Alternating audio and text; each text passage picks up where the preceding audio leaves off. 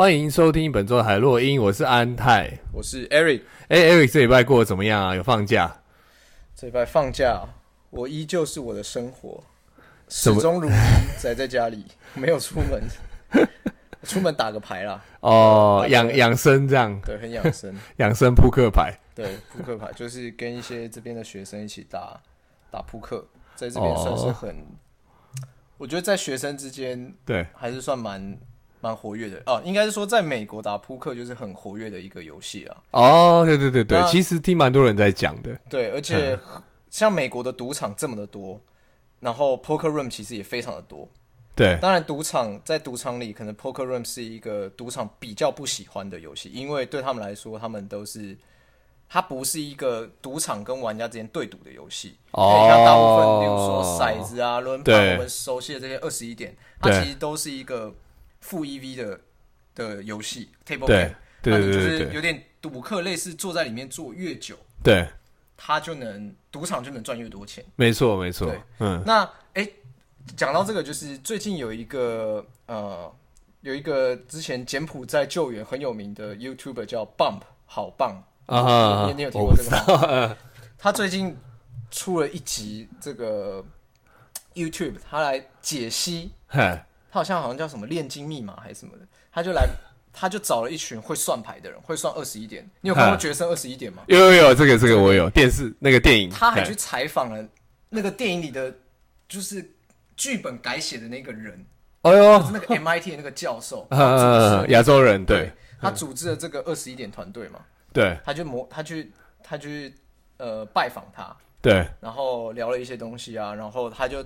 真的去读，他就找一个也是真的会算牌一群亚洲人，对，然后就教他怎么算牌。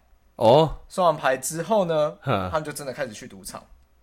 然后他们就是，例如说他在某一种情况下，就是他们觉得这次可以下大注了，对，他们就会一千一千的，一千美金一千美金的下这一把。对，如果不会的话，他们觉得哦这个还没到时机，他们就会二十五块二十五块这样下。哦，然后如果赢到大概五千、六千甚至一万美金的时候，赌场就跟你说你不能再玩了。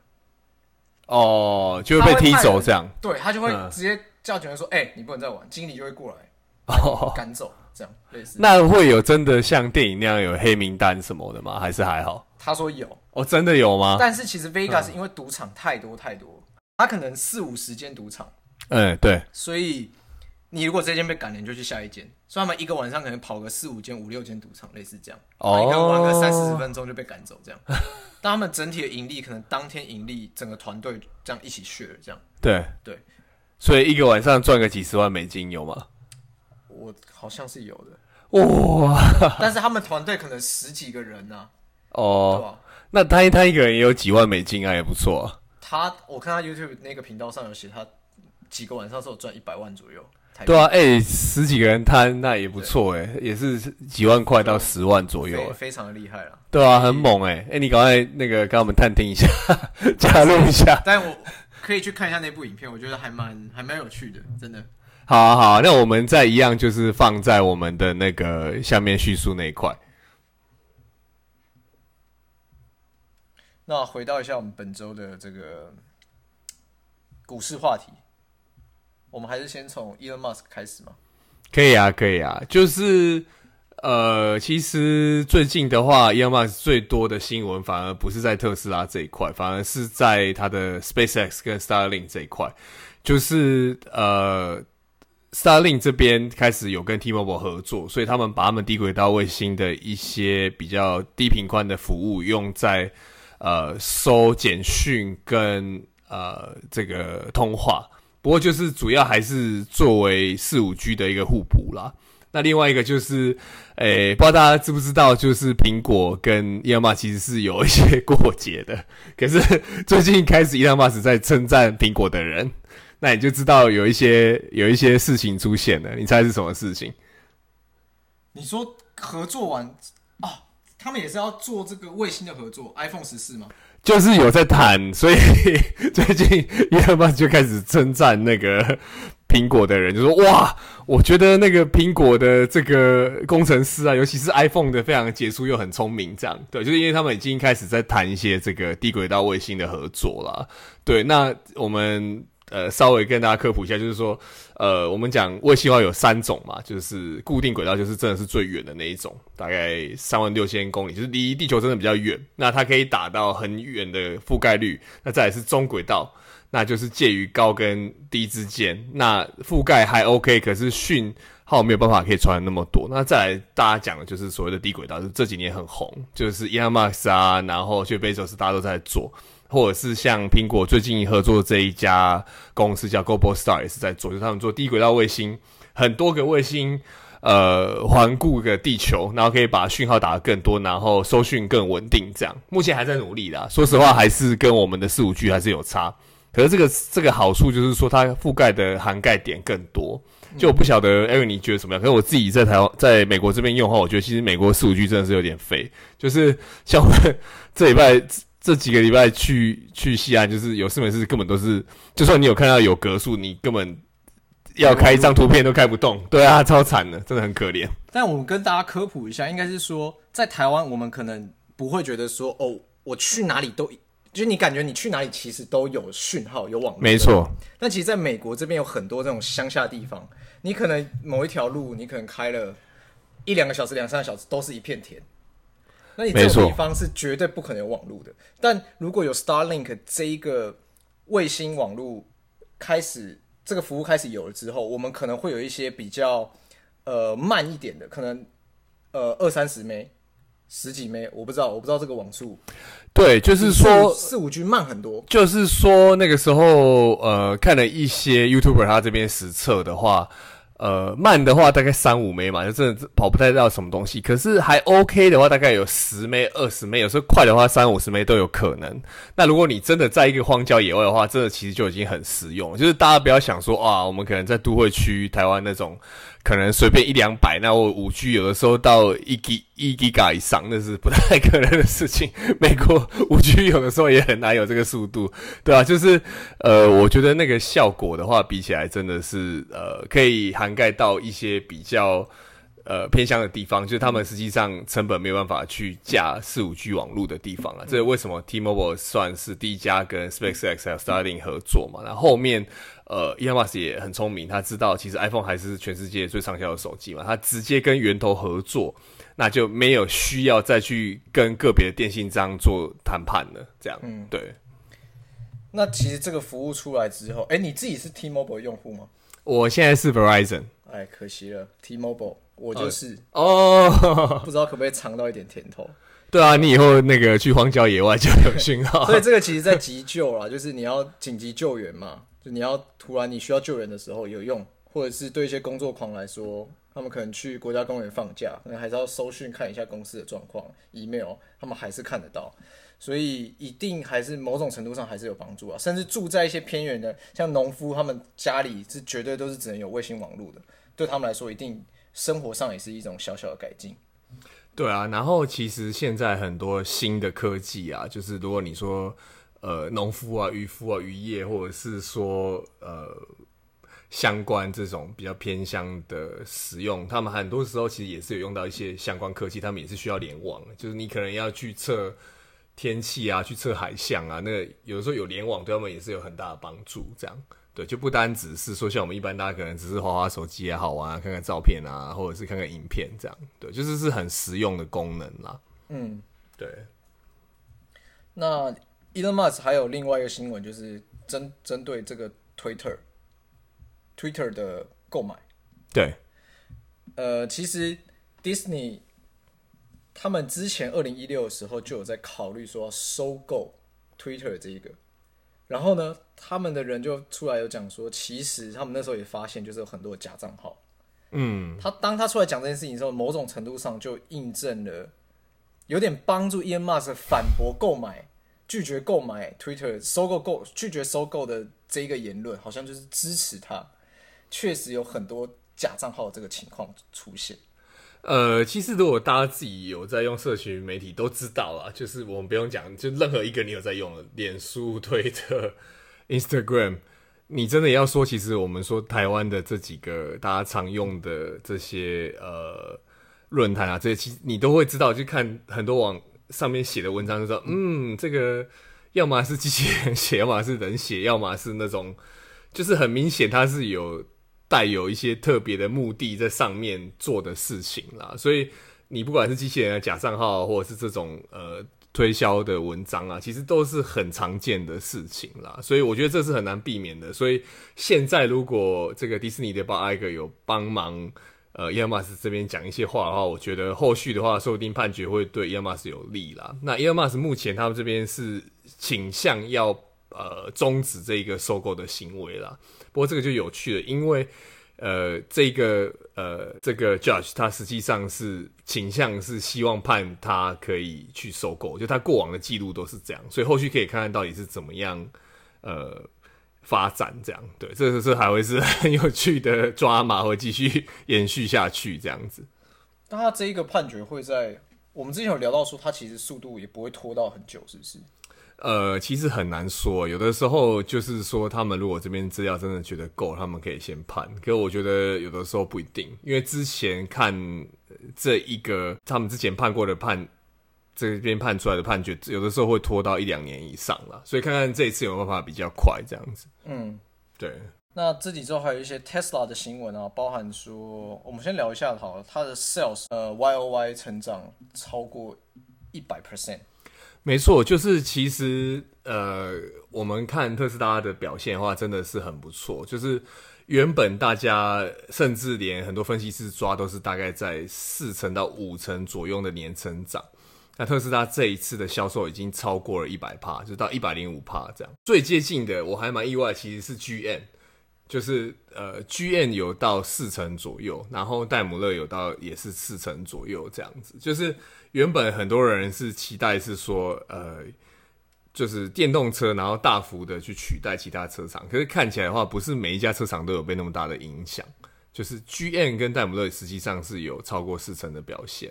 那很直接受到冲击的话，就是像是 BMW，像是 han 然后像是尼桑这些车厂这样，这个数字真的相对比较起来的话，真的是没有那么漂亮，就是有小幅到大幅的年衰退都有。嗯，那下一个新闻很有趣，就是在讲最近很有很多韩国。韩国的一些狂粉，是他狂粉吗？算狂粉吧。呃，我觉得是狂粉，他们直接卖掉他们的众多的财产嘛，例如说房子，然后直接 all in 干进去。哎、欸、哎、欸，因为你知道，呃，有一有一个国家就是南韩，是是有名有很多邪教的国家吗？你说南韩邪教是非常有名的。对，南韩是一个算是前几年有。被很多媒体报道是一个邪教盛行的国家，这个我哦，你不知道对不对？邪教对，就是我们台湾其实是佛教跟这个道教等于综合嘛，然后有很多像西父这种，或者是说像很多大的宗教，或者是这种呃讲道啊、打坐的这些宗教出来。嗯、那台湾可能听到这些就说啊，诟病他们说哇，那个都怎么给这些宗教机构团体那么多钱？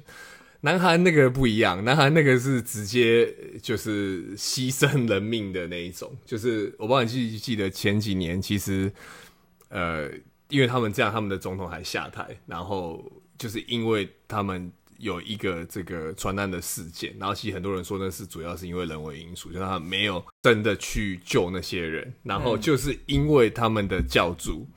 要求他们这些人不要在船上离开，然后那些人就真的都死了。我记得那时候没有记错的话，那时候有死到上百人这样。所以，呃，韩国南韩是一个很特别的国家，就是他们这个宗教的信仰力是很强的。所以这边看起来，呃，有一些南人等于是把这个伊隆马斯当成是教主在膜拜这样。然后他们有一个有趣的字，就是那个呃呃，Tes Tesla island，就是等于是把。特斯拉跟那个伊斯兰教合合在一起，这样对特斯拉，对我觉得是很酷。然后当然，虽然是说这个立场是有一点有趣啦，可是他们实际上这些人目前看起来也是都赚了不少钱啦。对、嗯，那我们下一个新闻聊到的是这个，一样是特斯拉，就他在日本啊，他有一个虚拟的电厂。啊，对对对对对，就是其实我们在美国，嗯、我们之前就有聊过，说在越来越多人的屋顶上有很多这些太阳能板，你可以租用给。其实不止 Tesla 一间公司在做，很多间公司都有。就是像我们去逛 Costco 的时候，他就会问你说，你要不要就是你要不要租给他对。你们的呃屋顶空间，对。他来放这个太阳能板，对。那收出来的电你可能可能一个月你可以拿个几十美金之类的，对，当然，然后电就等于卖给他们，没错，就是租出去你的屋顶空间这样子。嗯，那其实 Tesla 现在呢，在日本也开始做这样的事情，然后也呃已经开始有越来越多人加入。对，就是说，呃，特斯拉其实不单只是一家汽车公司，就是它做的有包含，诶、欸，这个太阳能的电板，然后有做太阳能的这个，我们等于是房屋的屋顶的砖，然后有做我们讲做所谓的虚拟电厂。虚拟电厂其实是一个概念，就是说它用它的电池的集合科技，你可以去。收跟放电，因为很多时候其实你一个呃区域的电网，有的时候它的耗能可能太多或太少，那你在不同的区域里面放了这些虚拟电网的话，你就可以跟实体电网做结合。那如果电力不够，电压太低的时候，你可以去平衡整个电网的能量，这样子。对，这是蛮有趣的概念呐。那如果你真的要持续推这个干净的电能，不管是太阳能啊、风力发电的话，其实这是一个很重要的一环呐。不过说说实话，其实讲回来的话，我们讲石油其实还是一个很重要的能源。我知道我们在二零二二年讲石油是有的时候变得好像很争议性，可是实际上就是实际上还是有很多油车，然后。呃，我们讲发电的话，你有一些能源还是需要持续啊，就是呃，干净能源可能会还是需要包含到跟石油啊或者是煤啊这样的的能源配合，然后呃，核能也是，核能也是很多人看成正义的能源。不过实际上我们看的话，二零二二年现在开始，日本也要开始重启核能了，因为就是因为这些。呃，煤矿啊，石油，他们日本本身是一个很缺乏天然资源的国家嘛，所以他们后来又决定要重启了核能的发电，这样子。那其实这种虚拟电厂已经在呃加州跟澳洲对都已经有开始实施了。没错没错，日本现在应该只是刚起步，嗯，对吧？对对，就是呃，我觉得特斯拉这边选日本也是一个很聪明的决定，因为。日本虽然现在对电动车的发展没有那么好，可是他们对于电的这个缺乏是很关注的。因为其实日本呃，在中国崛起之前，其实还是世界第二大的国家，第二大经济体。那他们对于电的这个耗能的需求还是非常大，所以有了虚拟电厂这样的加入之后，他们不管是核能啊、电能啊，或传统这些石油、煤矿这些发电，还是对他们很有很大的帮助。嗯，对。我比较好奇的是，像这些日本地区，就是跟台湾一样嘛，就是你如果有台风来，对，其实会比较麻烦吧？是是，就是不知道房屋的坚固程度啊，那个会不会直接、嗯、整个太阳能板直接被吹走，然后造成一些，其实这还有危险性嘛？没错没错、嗯，就是大部分大家真的，我们讲要规模化的开发的话，一个是安全嘛，因为台湾跟日本很像嘛，就是都是有地震带，然后另外一个是台风。不过台风这个讲到台风这个有趣，其实这几年台湾越来越少台风，我不知道这是、欸、真的。地球的这个温度、水海水的温度或者是大气温度都在上升啊，所以反而台风一直往北跑。就是我会看哇，那个最近反而台风都跑去南韩那边去，就很少，越来越少往台湾啊这边跑这样、嗯。对。不过讲回来就是说，呃，虽然是会有一些这些灾害发生，可是。呃，电能啊，或者是干净干净能源这边要还是要持续做，就是可以去保护到诶、欸、气候的变化。不过目前看起来难度是越来越高，因为呃，实际上碳排放还是逐年在成长啦，就是不知道未来有没有新的科技可以可以帮忙啦。那目前大家还是往想说干净能源这块走嘛，不过就是可能离。完全去取代这些传统能源还有一段时间了。那这周还有呃，这两周还有一个大新闻，就是美国政府禁止一些高阶 AI 晶片。那主要就是 NVIDIA，没错。那 AMD 有稍微影响到，嗯，没错没错。那在这件事情出来之后，当然股价就直接受到一波影响。没错。那你觉得这个是一个对中国来说是打击的吗？呃，我觉得两个面向看，一个是说短期的话，其实中国一定会被影响，因为他们还目前还是被掐着喉咙嘛。一个是他们没有办法上游，最上游最上游就是半导体制造设备他们这边也会被限制。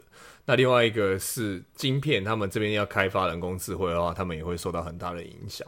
那我们讲人工智人工智慧的发展的话，其实有三个很重重要的一环，一个是资料的量。那中国绝对是全世界数一数二资料量的大国啦。那当然，另外一个就会是美国跟这个印度嘛。我觉得很可惜，就是说因为美中的冲突，所以后续的话，他们缺乏 AI 晶片的话，他们这边要做开发就会有很大的问题啦。对，那还有第三个很重要的一点就是说。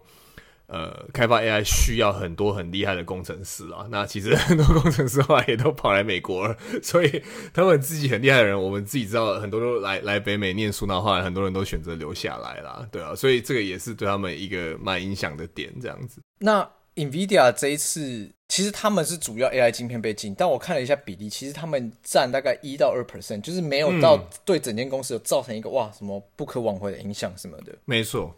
我觉得有的时候大家是有一个寒蝉效应，就是说，哇，你看他现在这个就进了，然后这是高阶，那后面他会不会一路一路往下，然后最后中间，然后最后甚至所有晶片都不做了？我觉得倒不会到那么严重，因为如果你那么严重的话，那真的 NVIDIA 就完蛋。就是你这公司目前大部分很大一部分的这些晶片啊，这些呃显示卡片啊，或者是说我们讲这些高阶的。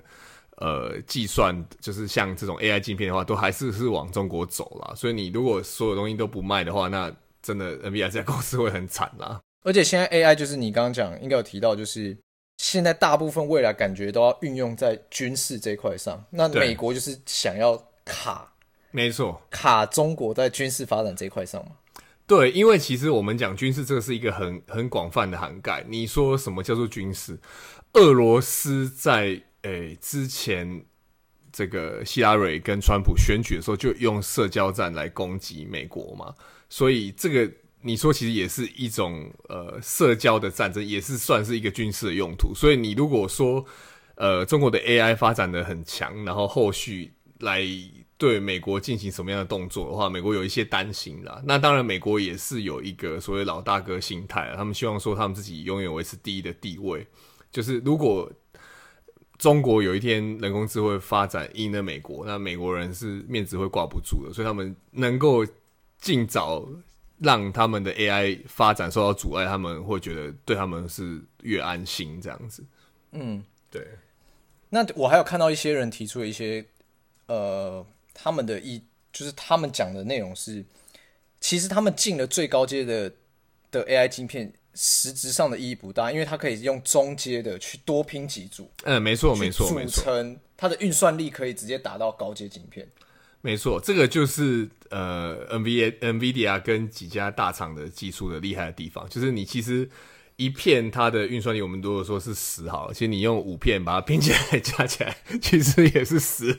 所以虽然说高阶的挡了，那他们其实多花一点钱还是可以得到相同效果，这点是没有错的。对，嗯，但可能在如果你真的要组很多组，你要组成整个大的系统的时候，可能组件的难度就会没错，对吧？没错，而且效能啊、耗电啊，或者是说运算的速度，有时候还是会有一些影响啦。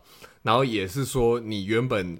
这些 code 你是针对这些高阶晶片写的，那你如果也要改成中阶晶片的话，你那些 code 要重写啦，就是还是会有一些有一些限制跟影响啦，只是就是不知道实际上会影响到多大的规模这样子。嗯，对。所以你觉得这次拜登算是有硬起来吗？嗯、呃，我觉得拜登一直都不是一个很硬的人啊。你如果看他几十年来他讲话，他是会转弯的人啊。可我觉得有时候会转弯也不一定坏啊。你看他这样乔来乔去，乔来乔去，最后他法案还是出来了。对不对？嗯、你看、啊、美国这边本土的法案，呃，新签的这些关于基础设施的也签好了，然后美国这边针对中国这边，呃，这些禁令也出来了，看起来是会越来越严格啦。我们在前几周的时候有聊到 Netflix 嘛，他们现在一定要出新招了，因为他们的活跃用户确实已经在下降。没错。然后，那他们也找了微软来合作这个广告投入的新方案嘛？嗯、对。他们就是要做一个比较便宜的价格。但是有广告，逼你要看广告。那其还是有原本的无广告方案，就是维持原本的价钱。那这次媒体呃呃透露出来的这个广告新方案，它的价格一个月差不多是七到九块美金。嗯，那无广告方案还是一样，差不多十五块多。对，你觉得是你的话，你会选七到九吗？我是个免费仔，所以我 其实 我没有在付钱的。对，就是呃，当然我我是我看的东西基本上都是没有广告的啦。可是你如果说广告不要太长的话，我基本上是可以接受的啦。只是这个要讲回来说，就是 Netflix 对于这些相关的策略啦。因为这几个礼拜我有开始用一些其他 App 嘛，就是说。呃，美国有一个蛮红的 App 叫做 Plex TV，就是它其实是完全免费的。那一样，它就是中间插广告，可是它的影片就会比 Netflix 来的旧很多。这样，对。那如果你有付钱的话，它就是会有比较新的影片，然后呃，没完全没有广告这样。对。可是你如果真的跟其他几家比的话，我觉得真的是有一点慢啦。我最近有用了 Hulu，最近有用了 Disney Plus，然后最近也用了 Peacock NBC 的，就是你会发现，甚至连 Apple TV 都是 Apple TV Plus。就你会发现，他们一个不但没有广告，那你要有广告，他们早很早以前就已经出了。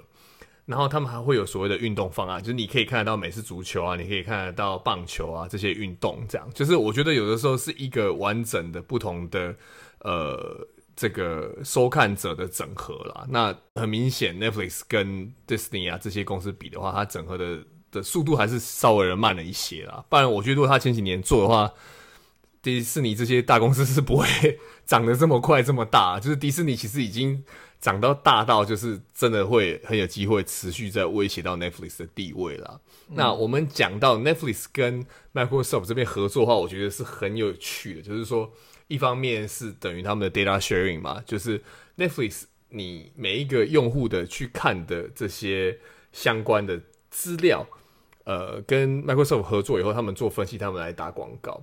那我目前的看法，对于两家公司未来走向，我觉得合并的几率还是不小啦。不过我们就后面来观察看看啦，我也很有可能是错。不过目前我看起来，我觉得这个几率看起来越来越大，因为外面外面有追兵在追他，我觉得他最好的下场应该就是被微软并购了，这样子 比较安全。对啊，安全第一。那最近还有一部我们聊到影集，最近大家热烈讨论就是 HBO 刚出的这个。没错，龙龙房子，没错，对对对，呃，权力游戏的我翻 龙房子。那还有另外一部，就是非常非常屌的，是 Amazon Prime 上出的，史上最贵，我记得应该是算史上最。没错没错，史上最贵的剧，然后史上最多人看的剧。对，这个是我跟你讲，为什么呃，亚马逊花很多钱，然后花很多心在上面，因为亚那个贝佐斯儿子跟他爸爸说。你不要搞砸这个，因为我很爱魔戒，所以爸爸听到了就有特别去盯一下 亚马逊拍的进度。那目前听起来的话，就是 HBO 跟那个亚马逊这边两个剧的评价都还蛮不错的啦。我自己还没有看亚马逊的剧，不过我看了这个 HBO 的，我觉得蛮厉害的，评价很好。目前只看了第一集，这样，那也不跟大家透露剧情，就是大家有兴趣可以看。那呃，可以讲一点点，就是说它是剧情是设在。呃，我们之前讲的《权力游戏》前一两百年之前的设定这样子。那这周还有一间公司 Snap，它已经呃，据说要裁员二十 percent。我们上一次聊到裁员这么多是 Coinbase，没错，是裁了将近二十趴的人。没错，没错，这是一个非常非常恐怖的裁员。那其实 Snap 他们，我们之前有聊过啊，它最主要的产品就是 Snapchat，在台湾应该是非常非常少人在使用。对，其实嗯，在美国年轻人其实还是蛮多的啦。对，没错，就是其实如果我们讲呃小朋友那种十二十四岁啊，到不到十八岁的话，这是 step 是龙头啊。对，那这些小朋友这几年慢慢也长大，所以你慢慢看到有一些使用的这个使用群慢慢扩到二十岁啊，二十出头这样子。那 Step 这家公司的话，虽然诶、在年轻用户这一段做的很不错，不过大家对他的期待就是说，后续因为这些跟着这些使用者的年龄成长，他们的消费能力也会增加，那可以带动它的营收啦。不过有一点可惜，就是说这几年看起来的话，营收没有成长的像到 Meta 这么的可观，这样，所以他们就会持续有裁员。就是你讲它的股价从高的话，已经跌了超过八成左右，这样。我自己是 Step 的股东，所以这边也跟大家讲一下。那如果后面还有在这个下跌的话，我也会再持续再接一些 Snap 的股票，这样子。嗯，对。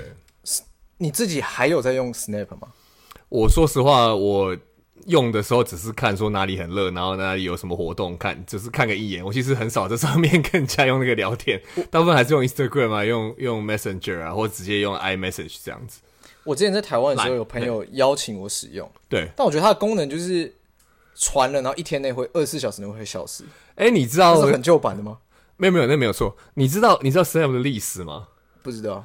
Snap 一开始其实是一个有趣的历史，就是呃，他是给小朋友互相传一些照片，然后会消失的。我以为你要跟我讲约炮软体。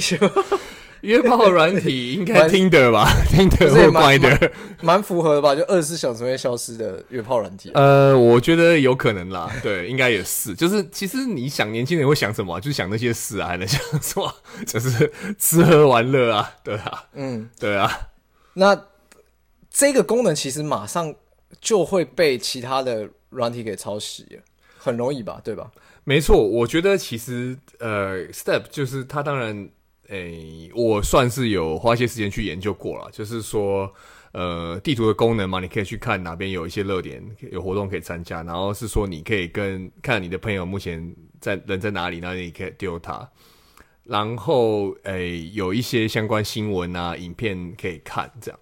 所以你真的说几个社群媒体互相彼此都有互相抄来抄去啦，就是说 Stories 的话，其实 Instagram 也有抄嘛，然后呃，如果你讲这种。看看后消失的话，其实 Instagram 的话也有出了，对。然后短影片的话，Snap 算比较早，可是我们真的讲就是靠演算法把它这撑起来，然后短影片之王的话，绝对是 TikTok 没有问题啦。对，TikTok 目前已经搜寻是超过了 Google，所以后续的话就好奇说看 Snap 怎么自己再有一个新的发展出来。嗯，那我们也知道台湾很多年轻人在使用他们底下的一个 App 叫 Zenly。对，还蛮酷的。对，台湾人都叫它冰棒，因为它的那个 icon 是一个冰棒的样子。哦，应该是啦。那 我自己没有用过。然后呢，我看到最近台湾人很多人都在，就是很多年轻人都在使用它。他们据说三个年轻人就会有一个下载，所以等于说国高中生啊都很喜欢去看。那它的使用方法呢，在网络上据说它是一个抓奸神器，就你可以看你的伴侣的 GPS 定位，随时抓到他在哪。那你你也可以加你的好朋友嘛，你可以看到他们在哪。所以，比如说，我们给一个情境，就是，呃，你你跟你女朋友说，呃，我我现在要去打篮球，对，结果你 GPS 根本不在篮球场的定位，你跑去 downtown 逛街还是喝咖啡被看到，马上被抓到，然后马上直接被截图啊，问你说，哎、欸，你现在干嘛？当然这就是情境，那情境有可能就是。Oh. 其实有可能就是，你看到朋友在同一个地方玩，那就问，哎、欸，要不要一起出来吃个饭？然后，欸、因为很近嘛，所以你们就可以马上约出去。所以它有很多很多的应用方式，让现在年轻人多了一些互动。对，然后你就可以知道对方的行踪。对，然后约对方啊，或者一起出去玩，或者是什么。那这个当然在约炮上好像也是可以应用的。所以我觉得跟 Snapchat 好像对，就是我觉得。应该好像都可以往这条路走，算是蛮厉害的发展。但是呢，在他们裁员的这个同时，对，也是讲出了这个这个 app 可能会慢慢的停止营运了。有这个对，就是因为呃，Step 等于是有分散一些资源，同时做 Zenly 这个 app 跟 Step 本身，因为 Step 本身也有做一些相关地图定位的东西，两边是有重叠性的。所以他们希望把 Zenly 这边所有的呃使用者慢慢慢慢往 Step 这边倒啦，就是说看他们处理的态度跟方式啦。如果你做得好，其实我觉得整合应该是不会有太大问题。而处理不好，有时候其实你那个整体的人可能会掉到其他 App 那边啦。这边可能要再稍微注意一下这样子。嗯，对。Zenly 他们是好像是二零一七年才收购的，原本是一间法国公司。嗯、对，嗯，那他们现在如果要并购之后。可能短期内这个 app 会不见，会吗？呃，我觉得最就是因为这个是我们一个估计嘛，就是说，如果最合理的方法就是你慢慢慢慢把他们导到你的 Snapchat 去嘛，那正常都不会无缘故直接把它关掉。那个一个是你使用者会很惨，就是正常呃社群媒体操作的方式就是他会看他们每天 DAU 的数字，就是每天活跃每日活跃人数数字。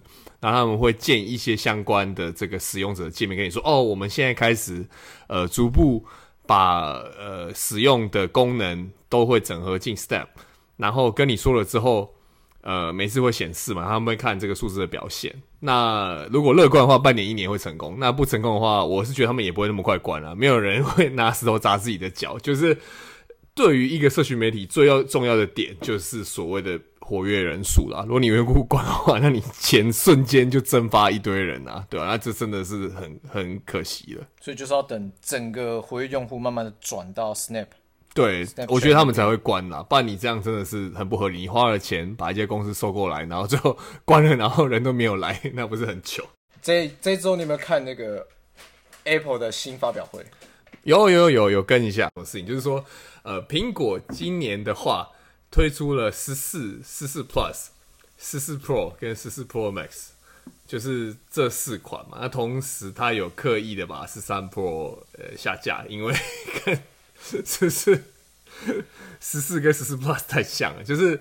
今年比较特别的是说，就是原本他们每一年换新的晶片，像呃今年 S S 六对不对？今年是 S 六的话，嗯，呃所有的新机种都会跟着换。可是今年特别的是说，他们一般机种他没有换到 S 六，他们反而换的是 S 五。然后我们看了这些，诶、欸，实际上去做测试的人测出来的结果，就是说，其实 S 五跟 S 六两边的这个。呃，效能没有差那么多，那差的是什么？差的是说它消耗的功率跟呃制程，就是说这次他们的话，S6 他们用的是四纳米的这个呃制程来做晶片，所以其实际上的话，功率消耗会是更好。那整体的计算效能有增加，可是增加其实没有超过十个 percent 这样。不过如果你讲说去看影片啊，或者是说去玩手机啊这些的话，这个效能每一每一款都是有。